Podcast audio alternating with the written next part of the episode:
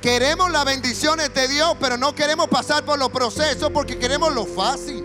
Bienvenidos a la cápsula Global Internacional, donde después de Dios, lo más importante eres tú. ¿Qué era el arca del pacto? Era una caja que estaba cubierta de oro y estaba cubierta también en madera. Este cajón tenía en, eh, dos anillos en ambas partes, donde el objetivo de ese anillo era colocar una vara de madera que también estaba bañada en oro para que el arca pudiera ser transportada en el hombro de personas específicas. Y el arca representaba como algo muy sagrado para todo el pueblo de Israel, representaba la misma presencia de Dios. Y usted dirá, ok, el arca no era la presencia de Dios, pero ¿por qué representaba la presencia de Dios? ¿Qué había dentro del arca? Bueno, el arca tenía algo muy importante dentro. Tenía primero los diez mandamientos. Y ustedes saben que los diez mandamientos son las instrucciones que fueron dadas por Dios para que nosotros pudiéramos regirnos, para que el pueblo pudiera regirse. Pero aparte que estaba los diez mandamientos, ahí dentro había algo que se comía, pero nadie se lo debía de comer. Estaba una muestra del maná que Dios le dio en el desierto. Y estaba la vara también de Aarón.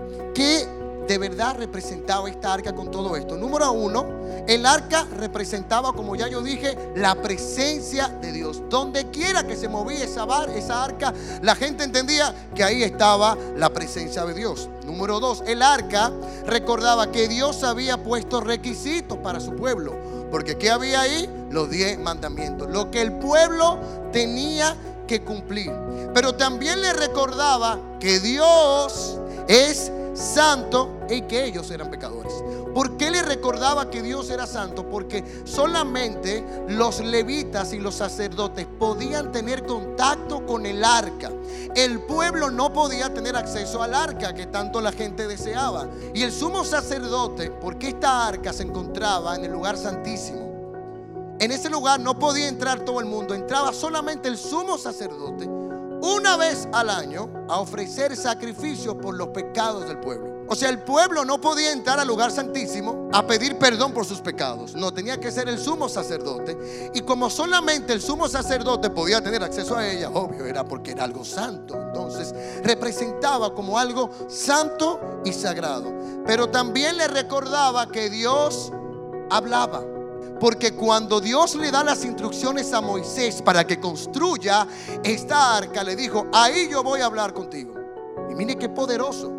El arca representaba la presencia de Dios. Y claramente le estaban diciendo, ahí en la presencia de Dios es que yo voy a hablar contigo. Y aquí viene la pregunta. ¿Para qué rayos David quería mover esa arca?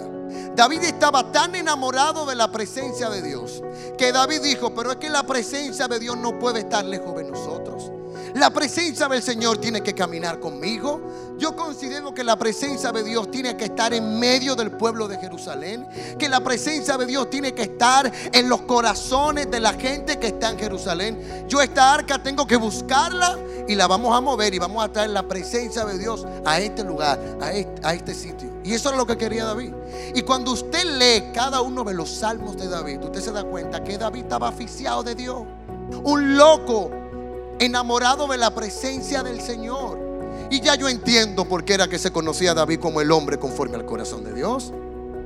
Porque este hombre tenía un celo por las cosas del Señor. Ese hombre se levantaba en la mañana y él quería vivir adorando. Al mediodía quería vivir adorando. Y todo el tiempo era, alzaré mis ojos a los montes. ¿De dónde vendrá mi socorro? Mi socorro viene de Jehová. Y ese mismo David, con esa pasión por Dios y por ese deseo de que la presencia de Dios estuviera aquí, digo, vamos a mover esta arca. Y colocaron el arca de Dios en una carreta nueva.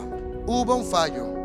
Porque dice aquí mismo que cuando iban, ¿dónde colocaron la carreta? Colocaron el arca de Dios en una carreta nueva. Ahí mismo se prendió una alarma.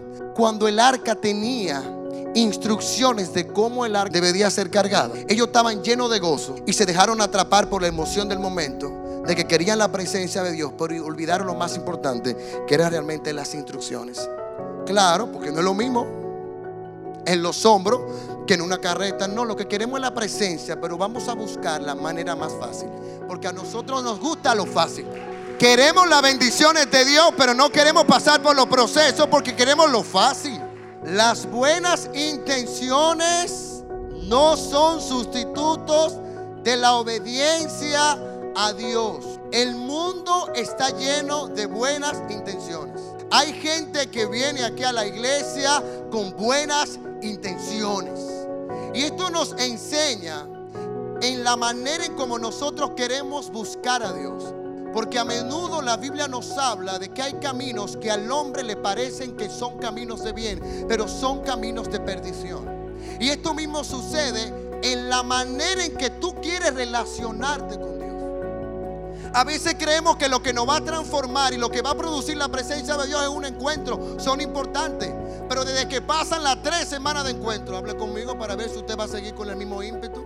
Se va.